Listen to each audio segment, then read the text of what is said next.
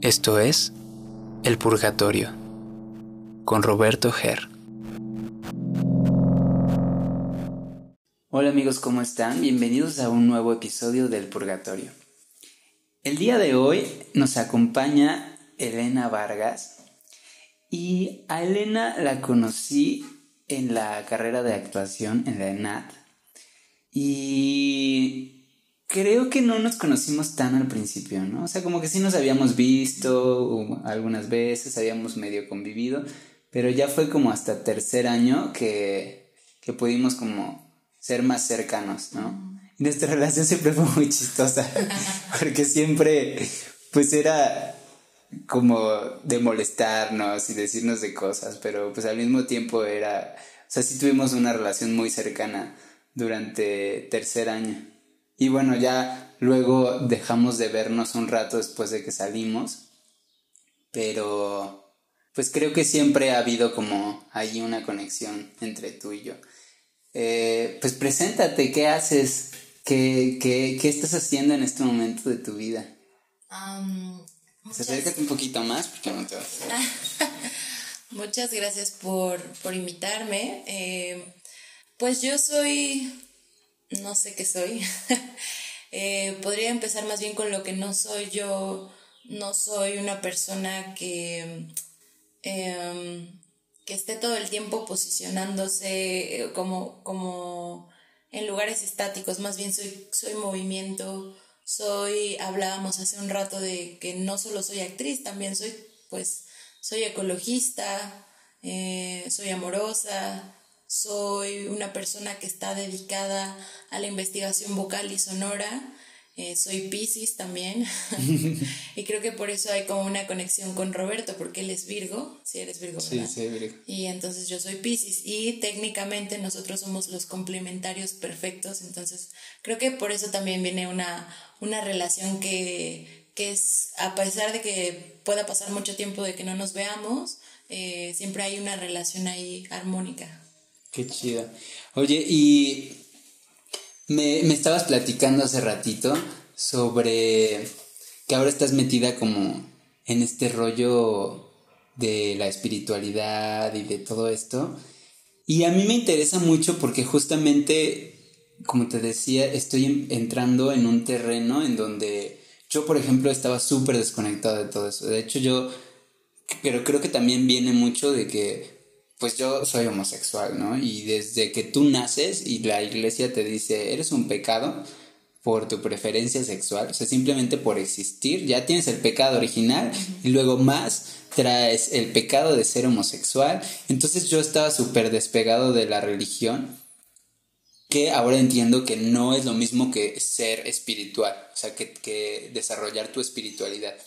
Pero estaba tan alejado que había un bloqueo en mí que no me permitía estar conectado con el mundo. Como que yo vivía siempre muy apartado, no solo de las personas, sino como del mundo, como, como que me pasaba que, que sí estaba aquí, pero al mismo tiempo me sentía como ajeno. Pero creo que era esto, que no había descubierto que la espiritualidad, al menos para mí, eh, para lo que me ha servido es para entender que, que yo soy parte del todo, ¿no? Que este planeta, así como nosotros somos eh, pues anfitriones de muchos seres vivos como, no sé, desde las células hasta, no sé, hongos que viven en ti, bacterias, lo que sea, ¿no? Un montón de microorganismos que viven en ti y que se alimentan de ti, pues así somos nosotros, ¿no? Con el planeta. Al final sí somos un sistema de seres que se alimentan del planeta, pero que al final el planeta es otro gran ser, ¿no? Y que eso me ha conectado, la, con eso me ha conectado la espiritualidad, con decir, con ser empático. Creo que ese es como el, gran descubrimiento que yo he tenido con la espiritualidad, es aprender a ser empático con los demás, pero no solo con los demás, sino con todo. ¿A ti cómo te, cómo te llega este pedo de la espiritualidad? ¿Qué es lo que tú crees acerca de la espiritualidad? Em, es muy chistoso porque me pasó lo mismo que a ti cuando yo era niña, como que te venden la idea de que, o sea, tú eres mujer y entonces como mujer te tienen que gustar los hombres y además te tienes que casar y además ya eres católica, ¿no? Entonces son como una serie de mandatos que pues desde chiquita eh, tienes que cumplir y te enseñan el Padre Nuestro y el Ángel de la Guarda y un millón de pues de rezos que tú ni siquiera entiendes, ¿no? En las palabras, en la composición y solo las vas este pues repitiendo porque te dicen que eres católica y tú te asumes como tal. Pero yo recuerdo también una fuerte ruptura en la adolescencia con la con toda la fe católica y toda la iglesia. No sabía desde dónde partía.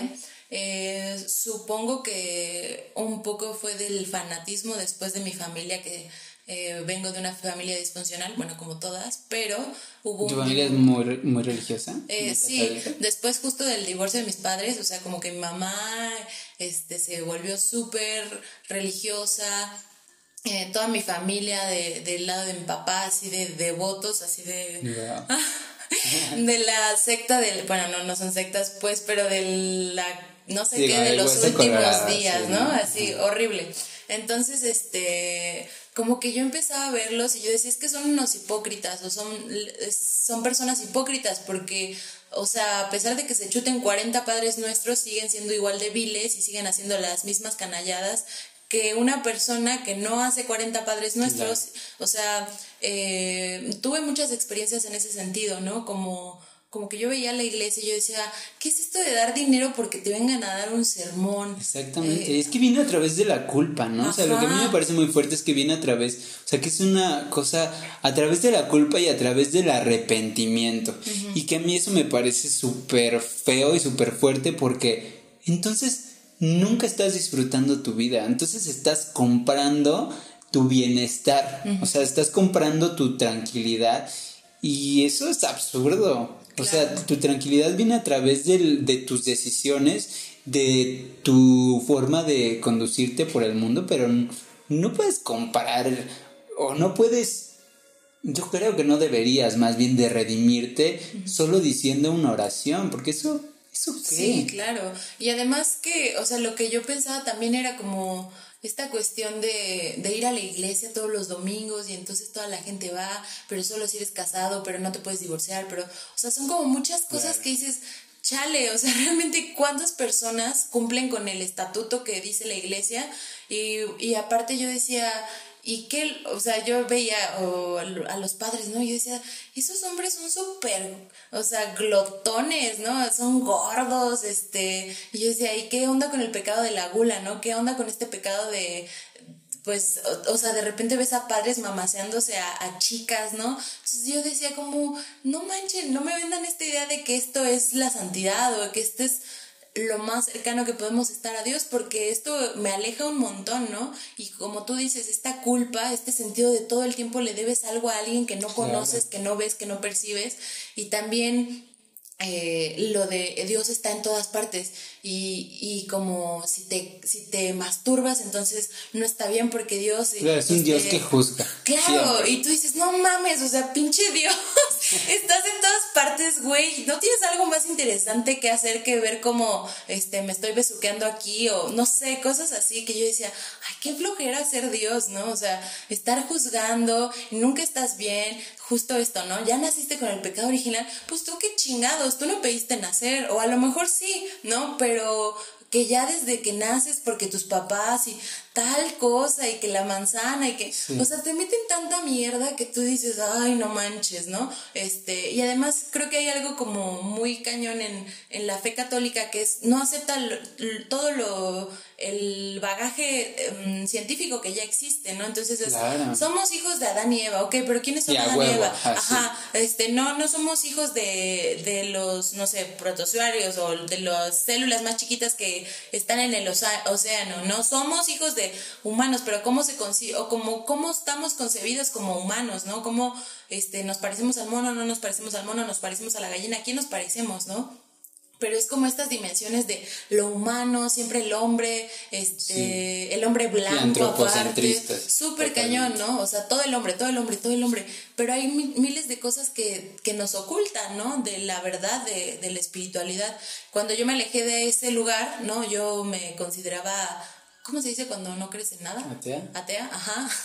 Pero después me di cuenta de que no, de que también eh, estar ahí, en ese lugar, me producía como una especie de desasosiego en el mundo, como de no ser parte de nada. Y entonces al no ser parte de nada, pues no hay nada que te ancle. Entonces te puedes ir fácilmente, eh, te puedes morir mañana y no va a haber problema porque no hay nada que te ancle.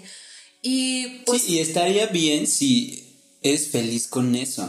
Pero lo que yo creo que pasa justamente es que te da una cosa como una sensación de... como de valemadrismo, ¿no? Como de... Mm, ah, como estar siempre en un punto en que ni estás bien ni estás mal, como... Ah, pues sí, solo estás. Solo estás. Y está, o sea, justo eso, también estar está bien, pero... Y no, no es que busque, ¿no? Ser este, la nueva sacerdotisa, ¿no? O sea, no pero también yo decía, necesito algo que me vincule con el mundo, porque yo en, también hay una cosa que le llaman, creo que es la noche más oscura o la noche más, más oscura de Shiva, algo así, tiene un nombre en el contexto budista, eh, donde justo es ese lugar donde la persona o el ser humano se encuentra profundamente triste. Entonces creo que desde esa profunda tristeza y melancolía que habité durante varios años de mi vida, yo perdí como la fe en el ser humano, la fe en el cambio, la fe en la magia, en muchas cosas. Yo decía como, hago todo esto, pero yo sé que está ah, tan podrida la, la sociedad que pues no, no es suficiente, nunca va a ser suficiente. Entonces el camino para la espiritualidad para mí fue justo en percibirme en mí misma, como en posicionarme en mí, en enraizarme, pero desde el, o sea, desde la fibra, desde la puntita de los pies, comenzar a articularme en células, en huesos, en resonancia, y en quitarme todo esto que dices, ¿no? De todos los prejuicios que mis papás me dejaron, porque antes yo decía, yo soy la suma de este, los corajes de mi madre más las infidelidades de mi padre. Y entonces pero entonces no eres nadie auténticamente tú. O sea yo ahora digo no yo no soy las infidelidades de mi padre yo no soy la histeria de mi madre yo, yo no soy todas esas cosas. Yo soy yo o sea solamente eso. Y si aprendes o sea al final sí sí estamos un poco condicionados por nuestra familia no por nuestro contexto pero ahí nuestra chamba yo creo que es eso, justo de construirlo y decir, ¿esto me sirve para mi vida? O sea, ¿esto realmente me está sirviendo? ¿O lo único que me, que me está dejando es, son bloqueos o son, eh, es estrés o es odio o cualquier eh, sentimiento negativo en mi vida? Si es así, yo creo que tu chamba es aventarte un clavado y decirte, ¿qué es lo que tengo de mi familia que sinceramente no me gusta? Y, lo, y voy a tomar acciones para cambiarlo. O sea, así, así de acciones concretas, de decir, güey, si, no sé, soy muy celoso porque mi, mi familia es muy celosa o muy aprensiva, pues hago cosas como, sí, tomo mis celos, los veo, los observo, los medito y los dejo ir porque justo yo lo que he aprendido sobre ese tipo de cosas es que todos los sentimientos son observables. O sea que sí, puedes sentir celos y los vas a sentir seguramente, pero cuando los ves desde afuera, los puedes observar y puedes respirar y puedes darte cuenta que en primera nadie te pertenece, ¿no? O sea, la vida de ningún otro ser más que la tuya te pertenece. Nada. Y otra es que al único que le estás haciendo daño con eso es a ti, porque al final vas a terminar alejando a las personas por ese tipo de cosas. Y tú estás sufriendo por una cosa que ni es tuya. Entonces aprender justo como a, a reflejarte en tus papás, porque es lo más cercano que tienes y porque es de lo que aprendiste de chiquito y porque es lo que se te reforzó de, de la vida. Pero justo como dices, decir, yo no soy esto. Yo no tengo por qué ser esto. O sea, puedo, incluso después de que lo deconstruí, de que lo trabajé y de que cambié, porque yo creo eso, yo creo que las personas sí tienen la capacidad de cambiar, ¿no? Porque justo yo antes era de esas personas que decía, ay, no, pues yo soy así, y que se aguanta el mundo. Pero que me di cuenta que cuando yo me estaba cerrando a decir, yo soy así, entonces me cerraba un montón de posibilidades en la vida entera. Y cuando, el día que dije, güey, pues sí soy así, pero también puedo ser de cualquier otra forma, ¿no? Me di cuenta que, que puedo ser lo que quiera, puedo ser quien quiera y puedo quitarme las cosas que, que desee. Digo, sí necesitas a veces ayuda, ¿no? Sí necesitas a veces, pues, apoyo psicológico, ir a terapia o lo que sea. O, no sé, en mi caso, por ejemplo, a mí me ha ayudado a leer mucho. O sea, leer a gente que se ha sentido de esta manera, ¿no? Leer pues cosas de psicología, leer cosas... Ahorita estoy leyendo cosas budistas que me han ayudado un montón a entender que lo que estoy sintiendo ya lo ha vivido un chingo de gente antes, pero antes no hacía 100 años, sino antes de, desde que el ser humano empezó a habitar, y a razonar porque además pues estamos viviendo la misma vida una y otra y otra y otra vez. Sí. Y es eso, que al final, pues mientras más tranquila y más feliz puedas vivir tu vida, está más chida. Claro. Por ejemplo, ahorita que enuncias esto de es la misma vida que estamos viviendo una y otra y otra vez, eh, recuerdo también un tema que a mí me voló la cabeza así de las reencarnaciones, ¿no? Entonces yo decía, no mames, entonces ya hice el test así de cuántos años tienes tu vida, no sé qué, cuánto... y me salió así, eres un alma vieja, ¿no? Y yo, claro, lo sabía, porque todo lo aprendo muy rápido y así yo, mi ego así rebosante. Pero también me decía que todavía me falta como reencarnar unas dos, tres veces para que yo alcance el samadhi. El samadhi es como el, la divinidad, como ser tocada, no no ser tocada por los dioses o las diosas, sino más bien por estar tú en plena conciencia, en iluminación. Entonces yo decía, no manches, o sea, todavía después de esta vida me tengo que fletar otras dos o tres vidas con esta humanidad que está agonizando. Yo sí decía, no, por favor, ¿cómo le hago? Pues yo, está súper fuerte eso que dices de la reencarnación, porque justo, no sé si lo has visto, pero hay un video súper chido que se llama El huevo y está en YouTube. Ah, sí, claro. Que justo, ¿no? Que yo creo que eso es lo más cercano a lo que yo creo que sucede cuando uno se muere, ¿no? De que es que al final vamos a vivir todas las vidas que se han vivido y el tiempo el tiempo como nosotros lo percibimos que es lineal, pues no es lineal. Al final nosotros estamos condicionados por la gravedad de nuestro planeta, por un chingo de, contexto eh, en la Tierra. Pero fuera, en el universo, las leyes del tiempo son otras, totalmente diferentes. O sea, simplemente, por ejemplo, un hoyo negro funciona de una manera que a mí me ha volado la cabeza porque justo, pues el tiempo se, expande, ¿no? O sea, un minuto afuera de un hoyo negro son miles de años adentro de un hoyo negro. Entonces, justo como la percepción del tiempo y que reencarnas no solamente hacia el futuro, sino también hacia el pasado. O sea, que estás viviendo vidas eh, aleatorias. Eh, que justo que el budismo dice que, que, uno elige, ¿no? Uno elige lo que, lo que necesita vivir. Que cuando te mueres hay justo un periodo eh, que, bueno, lo ponen en tiempo, ¿no? Unas semanas ponen ahí. Pero bueno, pues hay un tiempo en lo, entre que te mueres y entre que reencarnas que justamente es el tiempo en que florecen los karmas. ¿no? Mm, sí, claro. Y si tú te mueres, o sea, si tú en tu vida acumulaste muchos karmas negativos, que justamente se, conecta con muchas cosas de las religiones, ¿no? En el, en el catolicismo, en el cristianismo, pues es eso, que si te arrepientes, al final te vas a ir al, al, al paraíso, ¿no? Al cielo. En el budismo dicen, si tú eh, mueres y termina, no recuerdo bien cuál es el, concepto, pero es, si tú exhalas, o sea, si tú terminas, eh, tu, tu, último aliento es pues de descanso, van a florecer tus karmas benéficos, ¿no? Y se van a ver como si fueran, eh, lo ponen bien padre como una analogía con un campo de flores, se van a abrir las flores de tus karmas benéficos, de todo lo que hiciste bien en tu en esta vida, pero además en todas las vidas se te van a presentar.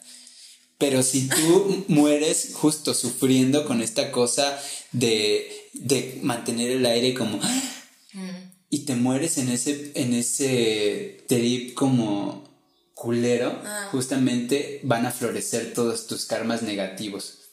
Entonces, imagínate ver todos tus karmas negativos que has hecho no solo en esta vida, No. sino en todas tus vidas, verlos frente a ti y a partir de eso, de lo que tú veas, tú vas a elegir qué es lo que necesitas vivir en la siguiente vida.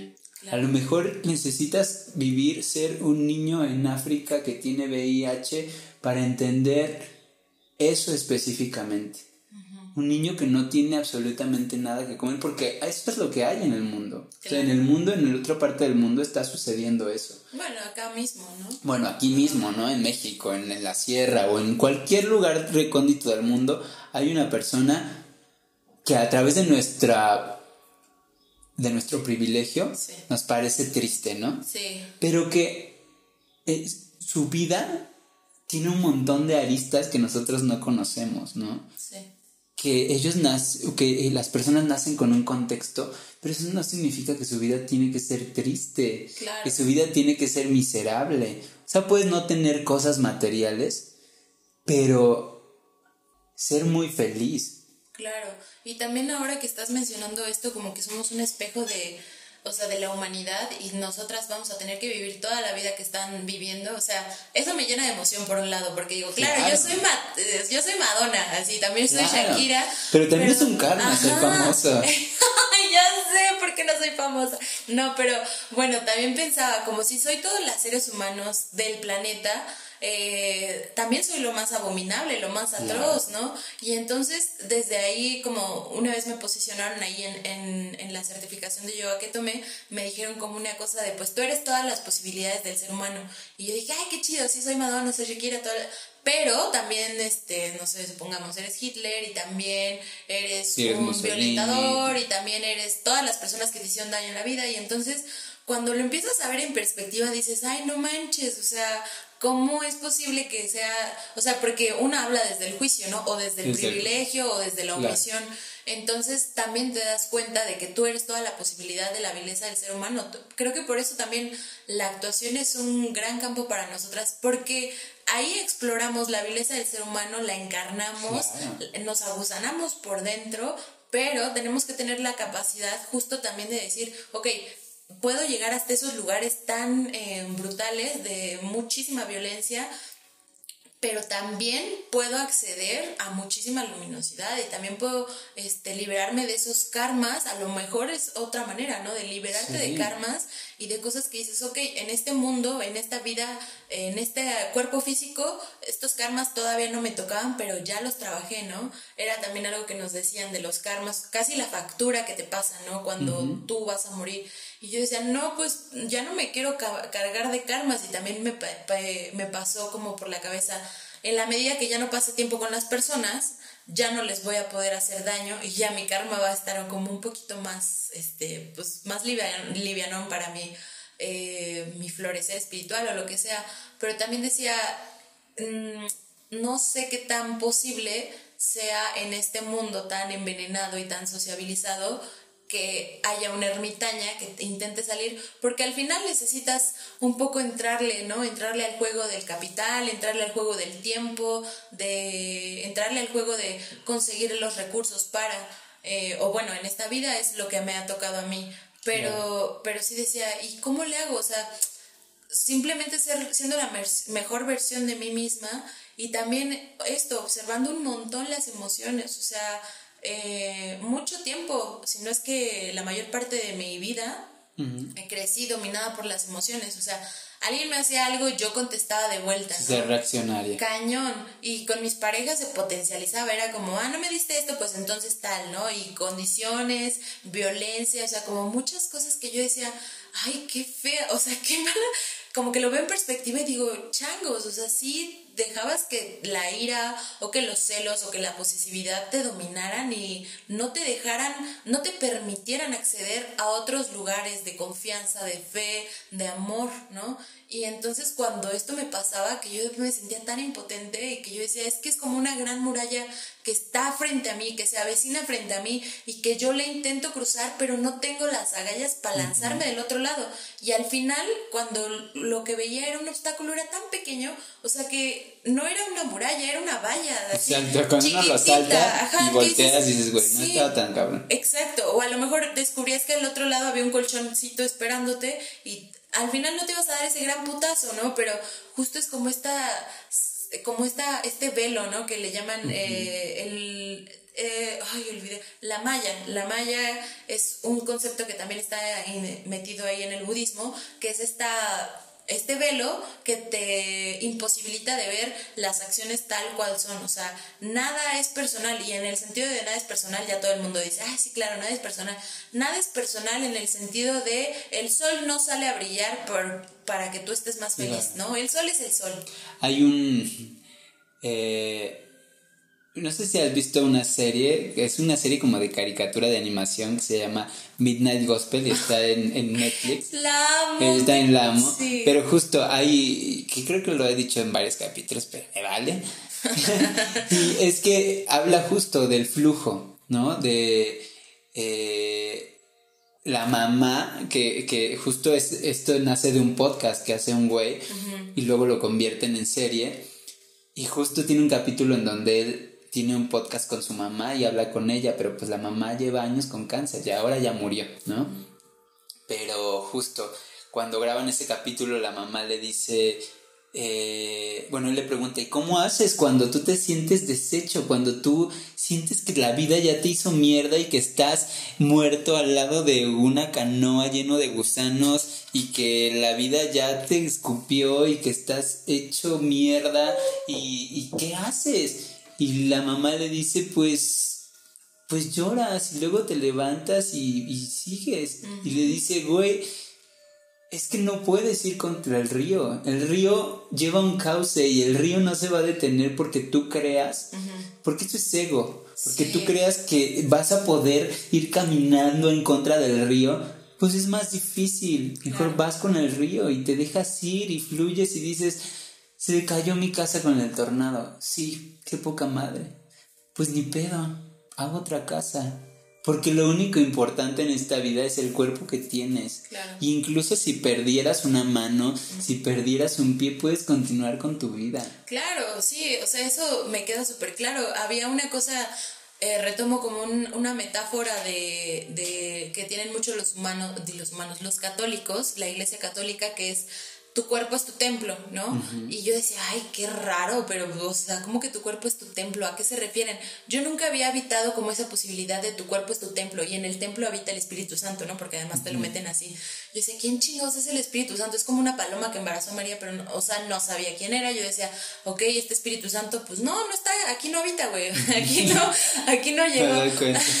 Hasta que una vez, me acuerdo igual en una, en una cosa de yoga que me hicieron, este, de tu cuerpo es tu templo. Y yo decía, pero ¿a qué se refieren? O sea, como que para mí era muy metafórico, muy poético, se escuchaba poca madre, así que te dijeron, claro, este pedo es así, y hasta tatuártelo, pero ¿cómo lo habitas? ¿Cómo habitas esa potencia de tu cuerpo? Es tu templo. Y fue hasta que yo dije, ok, eh, si yo continúo llevando esta vida desbalanceada, eh, eh, todo el tiempo emocional, súper violenta, consumiendo cosas así al por mayor, vistiéndome de estas cosas, vistiéndome con juicios, nublándome la, la, realidad, con todas estas cosas y estas cargas que al finalmente son una pinche microparte, o sea, el, el capitalismo y el heteropatriarcado es como una parte así muy muy pendeja, es como una sal que tuvo, tiene que estar, tiene que habitar, pero también es una cosa, ¿no? De la que una se puede desprender y decir, ok, no soy todo esto, ¿qué sí soy? y cuando entendí que el cuerpo era mi templo, fue cuando empecé a decir, ok, es que estos piecitos tienen que aguantar para no sé cuántos, cuántos años de mi vida esta piel tiene que aguantar, tiene que estar hidratada, mis articulaciones tienen que estar lubricadas para que yo si llego a los 70 años, que la verdad no me gustaría, pero bueno, o sea, si yo llego a muy viejita, este, ¿cómo voy a hacerle para sostener, no? Esta, esta gran eh, muralla, este gran castillo, ¿no? ¿Cómo lo voy a hacer para para respirar, para poder tener eh, mis dientes sanos, para poder tener mis ojos lo más este, luminosos posibles para cuando yo esté en todos los momentos de mi vida. Y yo entonces decía, claro, entonces ya entiendo que el cuerpo es mi templo en función de lo que yo estoy construyendo en el presente. ¿no? no es solo tu cuerpo, también tu mente, porque es parte de eso. O sea, muchas personas separan, ¿no? Como la mente y el cuerpo y al final es lo mismo, o sea, estás contenido dentro de esto, pero también la, la, la salud mental es súper importante, o sea, estar, yo creo que es lo más importante porque también mucho de cómo está tu cuerpo se refleja a través de tu salud mental. Total. O sea, tu salud mental puede hacer que envejezcas así, en chinga. O sea, si tú no aprendes a dejar de estar enojado, a dejar de, de preocuparte más por lo que hacen otras personas que por lo que pasa en tu vida. Si tú no aprendes a dejar de, de, chingar a la gente, porque además eso al final al único que hace daño es a ti, bueno, si a otras personas indirectamente, o, o, bueno, tú, chingando a otras personas, pero al final todo eso que tú estás haciendo es una carga para ti. Ya sé. Porque tú no puedes estar tranquilo ni un momento de tu vida. Y eso está súper culero. Yo pienso, güey, a mí no me gustaría vivir preocupado por cómo voy a chingarme a los demás. qué carga, qué hueva, qué Ay, sí, y sí. Sí, o sea, desde que lo, lo enuncias desde desde el lugar de el hacer todo el tiempo, ¿no? También como... Sí, estar buscando. Estar buscando emoción y que, bueno, la sociedad y también el contexto en el que vivimos, sobre todo, en, supongo que en la metrópoli eh, o las personas que vivimos en grandes ciudades, es, es esta carga de tener que hacer, tener que sentir, tener que provocarte estímulos, ¿no? Y creo que también por eso estamos viviendo en una época donde pues las drogas, donde, este, o sea, todo es consumir, consumir, consumir, consumir. ¿Para qué? Para sentir, pero sentir ciertos estados, ¿no? Como que a nadie le gusta sentir la vulnerabilidad, a nadie le gusta sentir la soledad. Hoy pensaba, es como una desconexión. claro, desconexión de las, de las otras pasiones o de las otras pulsaciones que nadie te invita a sentir. O sea, nadie te dice desde chiquita, oye, tú también tienes la posibilidad de elegir la soltería por el resto de tu vida y vas a estar súper bien, ¿no? Entonces,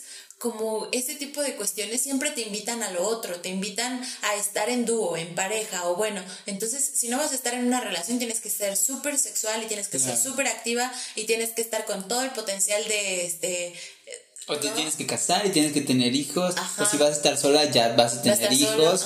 y pues ya vas a dedicarte a tus hijos. O sea, ese tipo de cosas que también es como lo que el deber ser también yo no sé que es una mamada o sea uno no debe ser nada que no quiera ser. Claro y puedes decir hoy porque también era algo que yo era, me pasaba mucho antes es que yo decía pues es que ya dije que soy este pedo, pero lo dije hace una semana, ¿no? Así, ya dije que ahora solo voy a utilizar color melocotón. Y entonces, este, ok, pero ya no me gusta el melocotón, es que ya no me queda bien, no me gusta, ya no tengo ropa limpia en color melocotón. Mañana me voy a vestir de azul. No, pero no, porque ya había dicho que melocotón. Entonces la sociedad me va, va a reprimir, me va a juzgar y me va a señalar, porque yo dije que desde un principio era melocotón. Y entonces era algo que platicaba ayer con un amigo que decíamos, es que, o sea, te nacen, naces tú y ya está la carga. Tienes que ser católica. Eres mujer, te tienen que gustar los hombres. No, bueno, vas a ser lesbiana, pero entonces ya vas a ser lesbiana y solo vas a estar con mujeres. Ok, no. Solo vas a ser ajá, Vas a ser bisexual, pero entonces solamente puedes estar con hombres y con mujeres. Pero tienes que decidirte. O sea, porque no puedes, ajá, en este punto solo hombres o solo mujeres. O este, no, o sea, como que es tomar decisiones todo el tiempo. Pero tomar decisiones inamovibles. Eso es lo que yo justo estoy como súper en contra. El otro día fui este, a comer con el chico con el que salgo y fuimos con sus amigos y una de sus amigas de repente le dice, es que tú has cambiado muchísimo, eres ahora súper diferente y no sé qué. Y yo pues, yo soy bien hippie, soy así de repente muy, pues ya como que no me gusta como callarme las cosas y le dije, pues es que todos cambiamos todo el tiempo, o sea, sería más feo que tú siguieras siendo la misma persona que eras hace un año, ¿no? Porque es una necesidad moverte, porque somos movimiento al fin. Claro. Y eso es lo que yo creo, que al final las personas pueden cambiar de una semana a otra y a lo mejor y sí, que es lo que te decía hace rato, todos tenemos derecho a darnos cuenta de cosas, ¿no?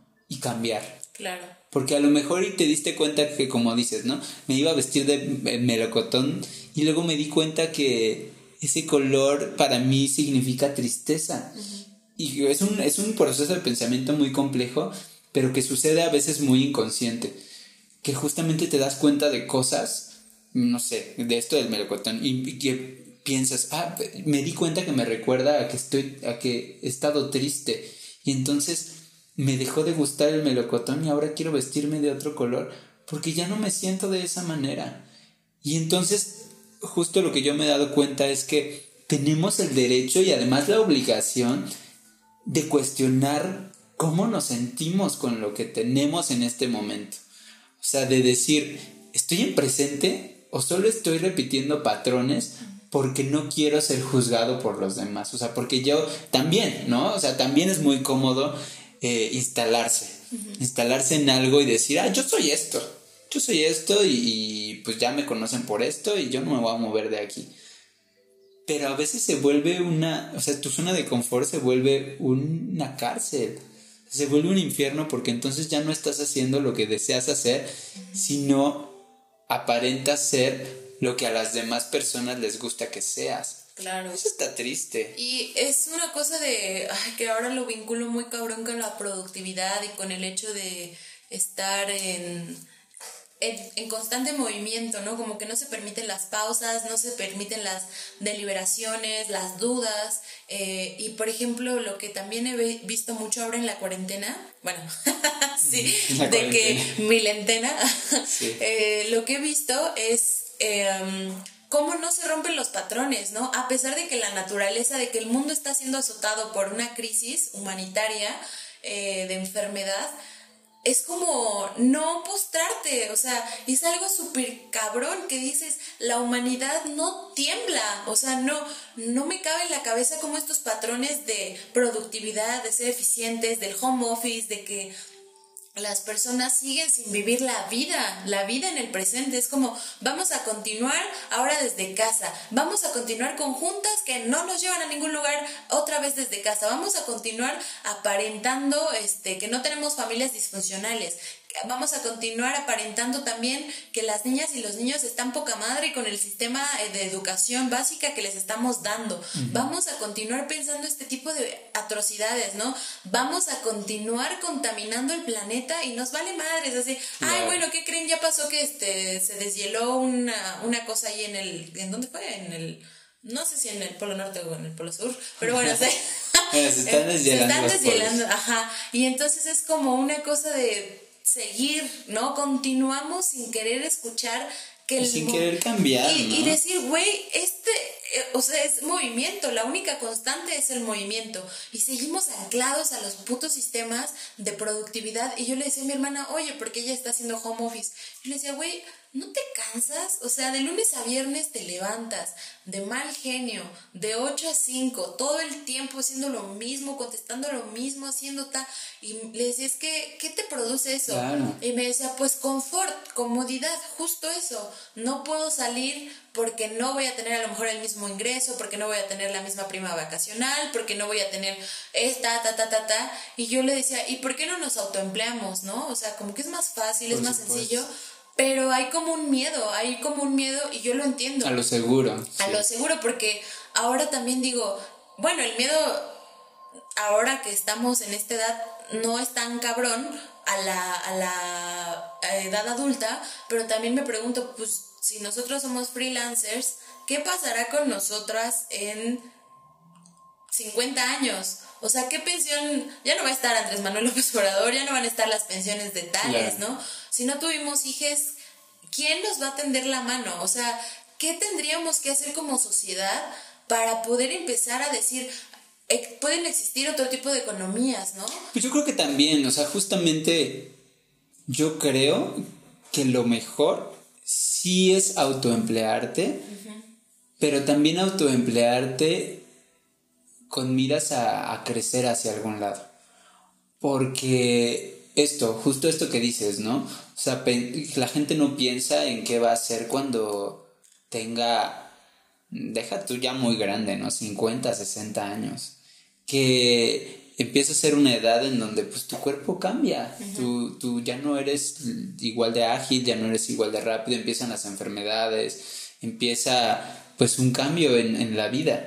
Y, y justo creo que ahora es el momento, o sea, como que entre los 20, 25, 35 es el momento en que tú puedes plantearte y yo, por ejemplo, yo, yo pienso que yo no quiero, no deseo estar en una oficina sentado en una silla haciendo lo mismo todos los días, porque para mí no es, digo, supongo que habrá gente que le haga feliz eso, ¿no? Y que le haga feliz ser Godín y que sea su pasión y yo no dudo que, que haya, pero mía no es.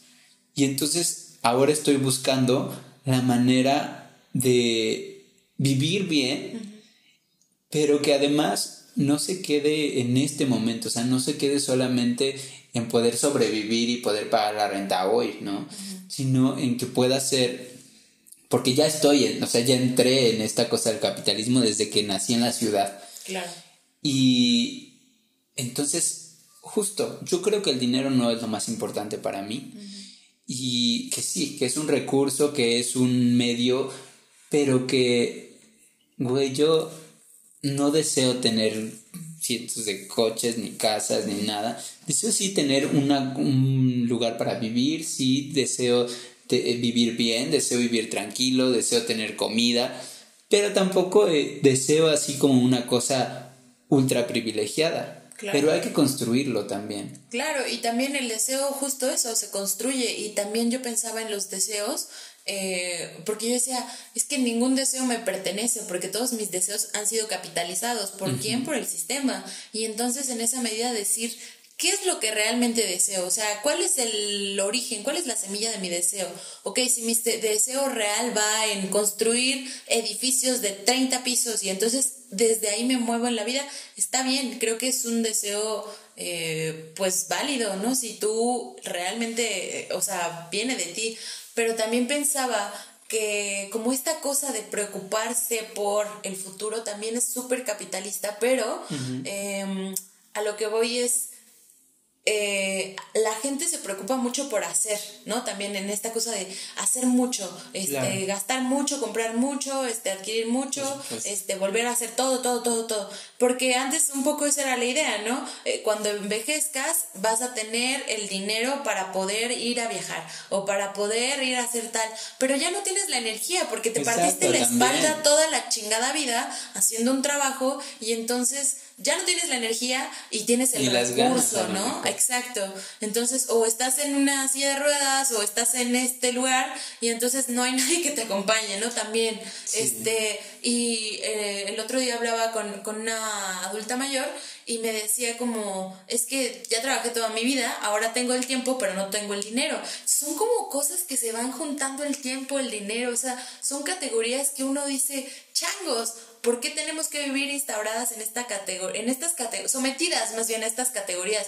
Que además es muy chistoso porque a veces yo pienso como el tiempo pues no es un señor regordete que venga a verte y diga, diga ya se está acabando tu tiempo, ¿no? O el dinero tampoco es un güey este magnate tal, no que diga, oye, este, el dinero, ¿no? O te voy a dar más dinero porque eres más emprendedora. No, o sea, no, son sujetos, no son personas, no son cosas físicas, son ideas. Exacto. Y entonces, en ese tipo de... Son relativos. Exacto, y es tan relativo un cacho de papel, o sea, pero ¿cómo, cómo nos hace pelear, ¿no? En este mundo, cómo nos condena a este mundo, ¿no? A vivir...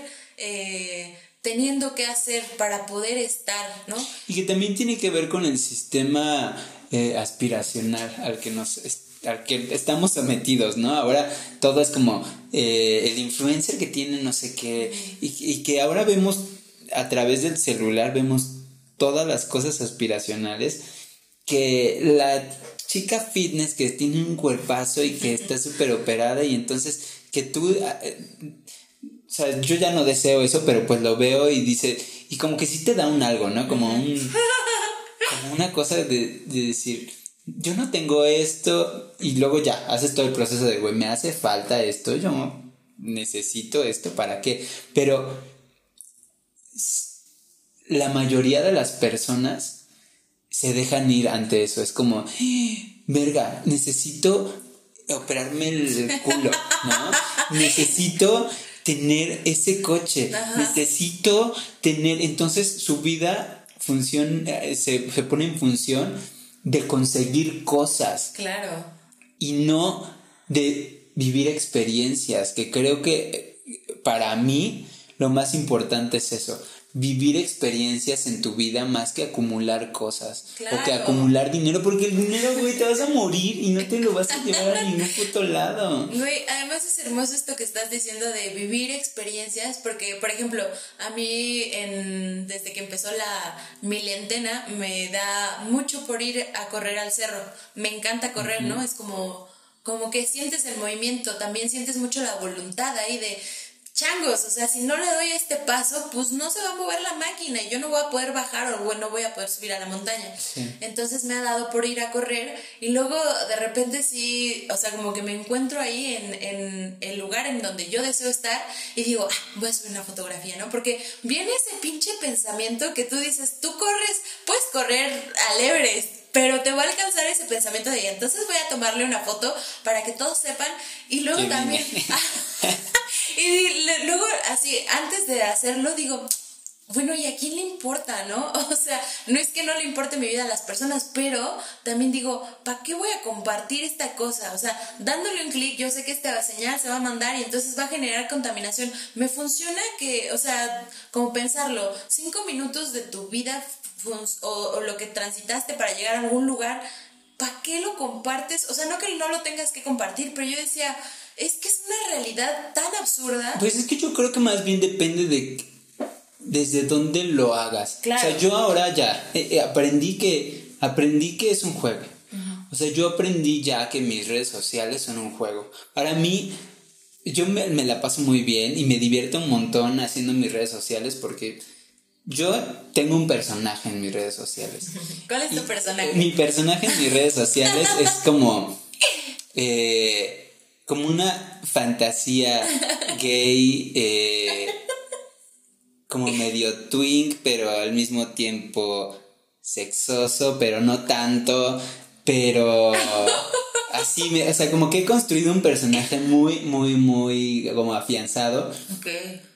Pero al mismo tiempo dentro de mis redes sociales de repente meto como guiños de mis cosas espirituales, porque pues soy yo, ¿no? Al final sí me, me mama. Yo, tengo, yo sí creo en un culto al cuerpo, o sea, a la desnudez, a, este, a esta onda de, de ¿Qué es tu cuerpo al final, güey? O sea, la ropa es una tela que te pones encima, pero pues tu cuerpo es tuyo, o sea, lo que tienes es lo es tu piel, son tus ojos, es tu pelo, que sí, que puedes modificar de cierta manera, o que te puedes rapar, o que te puedes poner un arete, pero al final tu cuerpo es lo único que tienes. Entonces yo, a, mí me gusta mucho este pedo, pues de que sí, lo que sale un calzones y que sí, que sí, no sé. Y también me gusta mucho la cosa LGBT.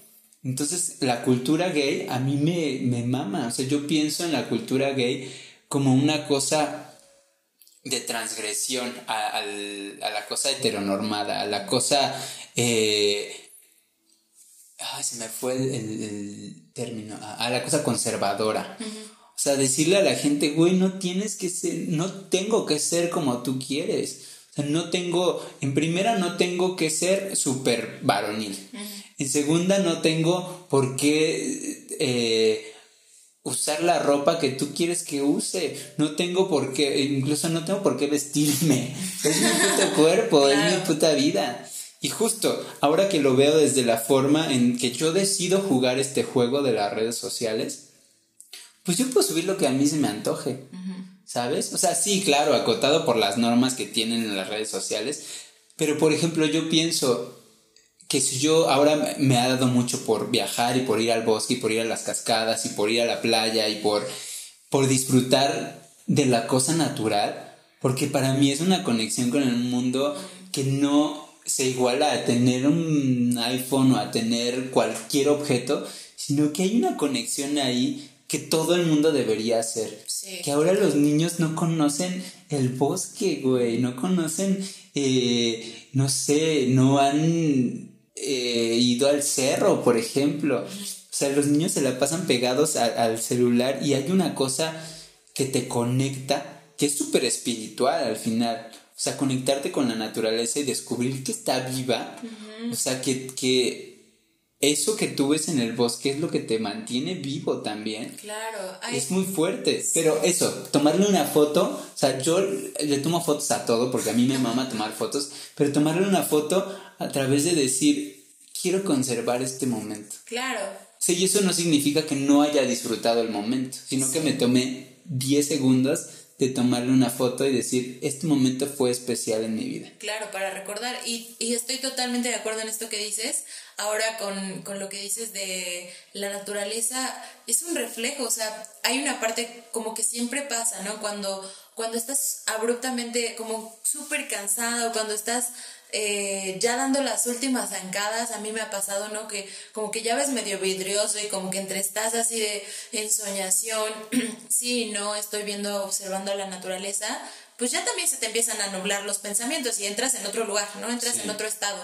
Eh, y entonces en ese otro estado puedes ver cosas muy chidas. Por ejemplo, a mí me pasa de que las ramas de los árboles los convierto en, en las piernas de mujeres, ¿no? Como que veo estos torsos alargados, hermosos, eh, y estas piernas que van hacia arriba y floreciendo en, flor, ¿no? Hacia el cielo y, se van expandiendo y son expansivas. Entonces hay como una conexión hermosa con la naturaleza, con también cómo, cómo es el, la sinuosidad del desierto, ¿no? Cómo se ve la arena, eh, o a lo mejor no en el desierto, también en la playa, y cómo se parece un montón a nuestros poros, a los poros de la piel, ¿no? Entonces de repente estas cosas que te obligan a hacer o hacerte depilaciones, o hacerte tal, o hacerte micro, no sé qué chingadera, para que el poro se te vea más limpio, más liso, y tú ves el mar y dices, no es como que las personas, o si inventaron el mundo, no es como que hayan dicho, ay, ahora toda la arena tiene que estar parejita, y toda va a ser de este tono, y toda va a ser de este grosor. No, güey, o sea, hay como multiplicidad, hay muchísimas cosas, ¿no? Que, que tienen que ver con la diversidad, ¿no? Con la diversidad de cuerpos, con la diversidad de pieles, con la diversidad de todo lo que nos hace seres humanos. Y creo que ahí hay una conexión muy, muy chida y que las niñas, pienso que hay una cosa, no sé si de pérdida de otro acercamiento, ¿no? Desde otro lugar, lo miran desde otro lugar, pero lo que sí pienso es que el cuerpo a veces no puede estar para la experiencia, a veces un poco lo, veo con las niñas, porque están tan metidos en la digitalidad, tan, esto es tan bifrontal, tan una cosa, la pantalla está ahí y no te deja acceder ahí. Entonces creo que lo muy bonito a veces del 3D es como esta cosa de, y estoy, ¿no? Y realmente estoy, pero ahora cómo lo toco, o sea, a mí me encantaría que existieran unos lentes de realidad virtual que te hicieran tocar cosas y que tú dijeras, no manches, o oler, ¿no? Así de, híjole, agarré una rama de encino y me Uy, pero es que parece este, parece este mundo. ese, es lo más fuerte que la gente quiere experimentar a través de la tecnología, que está bien, yo soy amantísimo de la tecnología y me encanta. Pero ahora he descubierto que para eso está el mundo, güey, para ir a agarrar un árbol y abrazarlo y tocarlo y sentir la textura del árbol, para eso está el río, para ir y, y estar ahí, meter tu mano, meter tu pie o meterte al río o Claro, cuidando el, cuidando el entorno, ¿no? O para eso está la naturaleza. Tenemos, además en México tenemos un montón de naturaleza súper cerca. O sea, tenemos todo. Ya sé, pero el problema también de un poco de México es que todo está tan al alcance que las empresas transnacionales han hecho pura mierda, o sea, con los ríos, ¿no? Ríos que yo veía de morrita, o sea, del que yo iba con una amiga y nos metíamos al río y nos metíamos unas zambullidas, no tan lejos, aquí en el Estado de México, y ahora ya está seco, o sea, tú vas y entonces es como semidesértico el clima y de repente tú dices, oye, pero este era un bosque antes, ¿qué onda, no? Eh, o vas a lugares, a manantiales, ¿no? Que hay lugares que tienen hasta nombre de el manantial de no sé qué. Pues, ¿cuál manantial? sí, güey. O sea, tú solo ves así como un chorrito, ¿no? Así. Y, o sea, ¿dónde está el manantial, güey? Seguro aquí había un manantial. O sea, creo que lo que ha pasado con los recursos naturales en México es que están tan al alcance de todas y todos, pero por eso también ha llegado un chingo de extranjeras y extranjeros, y a lo mejor esto va a sonar súper xenófobo, pero sí también digo, ¿a quién les dan las concesiones? A puro extranjero que viene, hace mierda de los recursos del país, contrata mano de obra barata y al final termina tirando los desechos a la cañería por donde este pasa todo el agua, ¿no? De, de los eh, mantos acuíferos y al final los terminan envenenando. Y claro, pero es que creo que pasa porque no han sea, porque no han entendido, o sea, porque lo que creo es que piensan que como no es su país, pues pueden hacer lo que sea, pero lo que creo es que no han entendido que al final es el mismo mundo. Exacto, y son ellas mismas las que en algún punto, o sea, digo, bueno, a lo mejor la gente dice, ah, pues es en la India donde contaminan los ríos con el agua. Claro, pero eso. Pero, o sea, es, el mismo, eh, es el misma, la misma agua, o sea,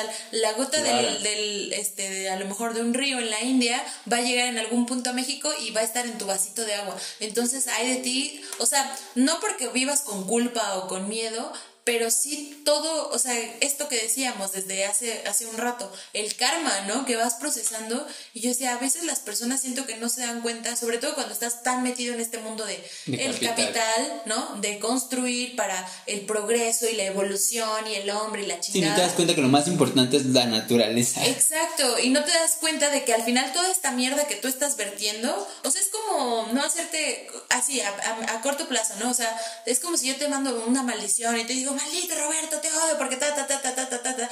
Y entonces no me doy cuenta de que según yo te estoy haciendo un daño terrible con mis palabras y a lo mejor tú dices, ay, no manches, ¿qué onda con esta morra y tal? Pero yo no me estoy dando cuenta de la cantidad de toxicidad y de toxinas que está segregando mi cuerpo adentro porque está tan enojado y solo te las voy a escupir, o sea, si las vibraciones te hicieran daño, Exacto. que sí, a veces yo voy a seguir con mi vida, a mí. Exacto. Digo, así que feo y voy a seguir con mi vida. Y quien se va a tener, o sea, como piedras en el riñón y todas estas cosas, voy a ser yo. Y es lo mismo afuera. O sea, no te das cuenta de que tu industria está dañando el medio ambiente y tú dices, ah, bueno, pues yo tengo mucho dinero. Pues espero que ese mucho dinero te alcance para comprar la salud de las y Es que está, está bien, bien fuerte. Justo también hay otra cosa de, del budismo que está bien padre que dice que lo bueno de, del, o sea, de la vida en general es que es finita. O sea, que, que todos nos vamos a morir. Todos. Y entonces en función de eso no importa qué tan rico seas, no importa si tú te puedes ir a esconder a una burbuja abajo del mar, si tú puedes viajar a Marte y vivir en Marte, todos nos vamos a morir, no importa qué tan rico y millonario seas, todos nos vamos a morir. Entonces, en función de eso, pues no importa, al fin es lo como lo estás diciendo, es como si tú, empresario que estás destruyendo todo el, ecosistema y estás tomando todos los recursos, escupieras hacia arriba y en algún momento esa escupida te va a caer en la cara. Claro. Porque es el mismo planeta en que estás viviendo y si no a ti, a tus hijos o a tus generaciones futuras. Y eso está horrible. Eso está horrible porque también, pues es una inconsciencia bien cabrona. A ver, cambiando de tema, una pregunta que le hago a todo el mundo es, ¿tú qué crees que pasa cuando uno se muere? O sea, ¿qué, ¿cuál es tu, tu, teoría de lo que pasa? O sea, ya te, te, estás llegando al momento de tu muerte, te mueres y ¿qué crees que pasa a partir de eso? Ay, qué padre pregunta. Yo al principio pensaba que te morías y ya desaparecías, o sea, dejabas de ser, o sea, habitabas la nada, no sabía que era nada, pero yo pensaba eso. Pero ahora con la cuestión de las reencarnaciones, pienso que sí existe una posibilidad o de irte al samadhi, a la iluminación, a la plena conciencia y gozar, o la otra es que pienso que sí te puedes venir otra vez a este mundo a pagar el, karma que, pues, que generaste. Que lo más hermoso sería el samadhi y también vivirlo, ¿no? Pero, pero digo, changos, o sea, sí nos faltan miles de años a todas a las personas en conciencia para alcanzar ese otro lugar. Y también otra posibilidad es que pensaba que te volvías planta. O sea, como te volvías un ser que no tenía nada que ver absolutamente con el ser humano. Y eso también creo que está padre. Yo creo, yo siempre estoy cambiando como de teorías. Ya, eh, justo también este programa me gusta por eso, porque me cuestiono, o sea, a través de lo que las otras personas me dicen que creen sobre la vida y sobre la muerte, yo me cuestiono lo que yo creo acerca de eso. Y ahora creo, o sea, como que la voy enriqueciendo. En este momento creo que cuando uno se muere, justo, puedes reencarnar en algún otro ser, pero no solo en este planeta, o sea, no solo en esta existencia, porque ahora también creo como en las multidimensionalidades. Y creo que hay muchas otras existencias que no percibimos, ¿no? O sea que, que estamos muy limitados eh, porque somos como, no sé cómo se diga, terracentristas. O sea, porque pues vivimos en el planeta Tierra y es como nuestro, pero pues hay un cosmos, ¿no? O sea, hay todo un universo que no, que no conocemos. Y yo lo que ahora creo es que no necesariamente uno reencarna en este, como humano, en este, en este planeta, en este plano simplemente. Y que hay un montón de otros eh, planos, como en la teoría de cuerdas que habla sobre el universo y que dice que justamente hay un montón de otras dimensiones conectadas entre sí. Pues que eso, que a lo mejor, y la dimensión del alma es otra dimensión y que se va a otro pedo, ¿no? Claro. Pero eso a mí ahora me... la cosa de la muerte en este momento de mi vida es súper importante porque además me ha quitado el miedo a morirme.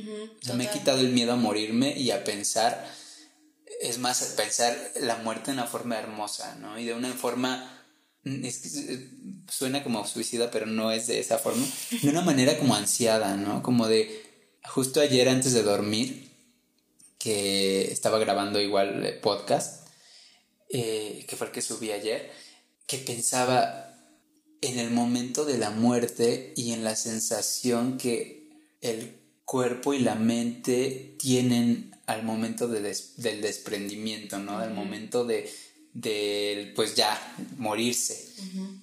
Y creo que ha de ser justo, ¿no? Como dicen los budistas, depende en qué te mueras, ¿no? Si te mueres todo asustado o si te mueres tranquilo. Pero ha de ser muy hermoso porque al final es lo único a lo que venimos a hacer los seres. o sea, lo único segurísimo, segurísimo que tienes en tu vida es que te vas a morir. Sí, que a cada momento estás muriendo. Ajá, y que a cada momento tú te estás descomponiendo y te estás muriendo. claro. Pero lo hermoso que, puede ser vivir la experiencia más trascendental de tu vida, que, pues, que, que hay dos, ¿no? que es nacer y, morirte. Y que a través de eso, para mí la muerte ahora es, pues no ansiada de me quiero morir, pero, sí, no, pero sí de decir, pues espero la muerte con, eh, con felicidad, claro, con gusto, ¿no? Ahora que dices esto de la, de la muerte, eh, yo también, bueno, a mí me encantan los poetas malditos y que los suicidios, y como que siempre he sido de, mm, pues sí, fan de todo eso, y la gente se asusta mucho, ¿no? Como que cuando hablas de suicidio, así, este, como que yo cierto, pongo ciertos timelines en mi vida, ¿no? Como, si no hago esto, o sea, no como que lo digo, si no hago esto en tal fecha me voy a suicidar, pero sí un poco funciona de repente así mi mecanismo de, de poder seguir o teniendo estímulos para seguir viviendo. Entonces, de repente la gente se asusta cuando hablas de suicidio.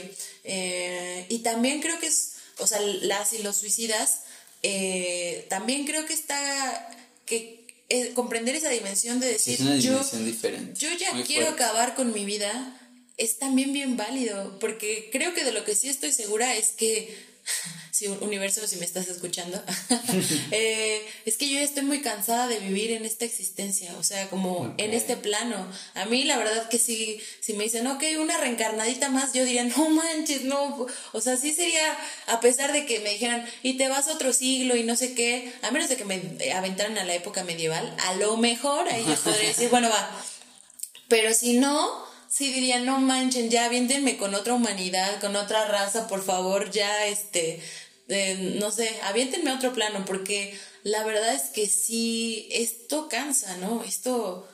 Pero, también creo que es tan cansado como uno quiera hacérselo cansado. Claro. O sea, sí depende mucho de, de ti y de lo que tú pienses y de cómo tú alimentes tu vida y tu mente y tu alma. Porque sí, yo también antes era súper pesimista. Súper, súper pesimista, pero a mí el sapo me cambió la percepción de la realidad. Porque lo que me pasó fue que entendí que esta es una gran oportunidad. O sea, que la vida es una gran oportunidad de compartir. Mm. Y para mí, justo, mensajes muy fuertes que he tenido en mi vida. O sea, que yo sí soy muy pachamámico y muy. Pues es que no, no soy tan esotérico, pero sí creo mucho en muchas cosas energéticas y que se me han presentado mensajes eh, que me han dicho, güey, pues es que tú estás aquí para compartir, para, eres mensajero de cosas, no sé qué cosas, pero a mí justo se me han presentado este tipo de mensajes de, güey, eres mensajero de esto y tienes que compartir, tienes que compartir lo que sabes y lo que aprendes y lo que y lo que tienes, ¿no? Con las personas tal vez no, no económicamente, pero justo poder compartirle a alguien y decirle, güey, la vida es una oportunidad y que la gente tome lo que quiera tomar, ¿no? Pero el hecho de tú poderle compartir algo a alguien sin ni siquiera sin conocerlo, ¿no? Porque justamente por esto que te decía hace rato, porque todos vamos a ser todos en algún momento de la vida. Claro. Y a mí me gustaría encontrarme un, un espejo de mí mismo que fuera amable conmigo, ¿no? Y que me compartiera cosas y que me diera atajos y que me dijera, güey, prueba esto, haz esto. No de la forma como mandona, de, ay, tú tienes que, no, sino te comparto esto, si te funciona, está chido, si no, pues intenta otra cosa. Pero esto, que pienso que la vida es justo una oportunidad de compartirte y de aprender. O sea, lo que yo ahora en este momento de mi vida estoy así como súper tripeado es con aprender cosas. O sea, aprender lo más que pueda de hacer. Yo soy muy técnico. O aprender cosas técnicas, hacer, aprender a hacer lo que sea. He aprendido ya ahora a cortar el pelo, a cocinar, a reparar computadoras, a hacer diseños, a tomar fotografías, a aprender cosas. Aprender así chingos de cosas que no sé si me van a servir en algún momento para mi vida, pero que el aprenderlos para mí que justo ahora también estoy metido como en la cosa de la neuroplasticidad. Aprender esas cosas me enriquecen mi alma y mi vida. Y me hacen sentirme al menos como... es que esto suena muy mamón, pero como elevando mi alma. No, está súper bueno. Creo que yo lo que podría decir de esto, ya como un poco para cerrar, es... Em, yo yo vengo a este mundo o así yo podría percibirme como para reverberar, para hacer eco en otras personas y no solo para hacer eco, sino también para hacer concha acústica y hacer que las personas reverberen en esa sintonía. Y justo lo que dijiste, como esta cosa, esta cualidad, ¿no? De repente como de, de compartir a veces, ¿no? En mi melancolía de que digo, no, ya todo está perdido, maldito mundo y así, me da mucho, pero también creo que algo que es súper lindo es justo esto, decir, a mí me encantaría que en algún punto alguien hiciera un gesto de este tipo y no esperando a que mañana te vayan a hacer el gesto, ¿no? Que tú hiciste o devolvértelo. Pero creo que también a veces llega de los lugares que uno no, o sea, como estas señales que dices, hay veces que una no tiene, está tan, tan llena de otras cosas que no tiene oídos para, para escuchar, ¿no? Para escuchar que a lo mejor no te va a llegar así la clarividencia así de, buenas a primeras o toma la receta secreta para no, pero sí hay mensajes en la naturaleza, en, la en la tierra, en todo lo que estamos viendo, en lo que estamos escuchando, en lo y yo creo que justo en las pausas, en los silencios, en los desencuentros, como en estos espacios donde nada, nada converge, es donde ahí, ¿no? Ahí hay como la potencia de escuchar realmente, de, de resonar, de saber si es momento de quedarte callada o si es momento de irte o si es momento de fluir, ¿no? Em, y creo que eso es, es algo súper lindo que aprendo de los, seres humanos, pero también eh, creo que aprendo eso de, de la naturaleza, como de, de, estar en contacto, en armonía. y, y, ya nos volamos, así vamos a sacar nuestro churro ahora. Pues muchísimas gracias por habernos acompañado aquí en el Purgatorio. Muchísimas gracias a ustedes también por escucharnos. Y pues nos vemos en el próximo episodio. Estás escuchando El Purgatorio con Roberto Ger.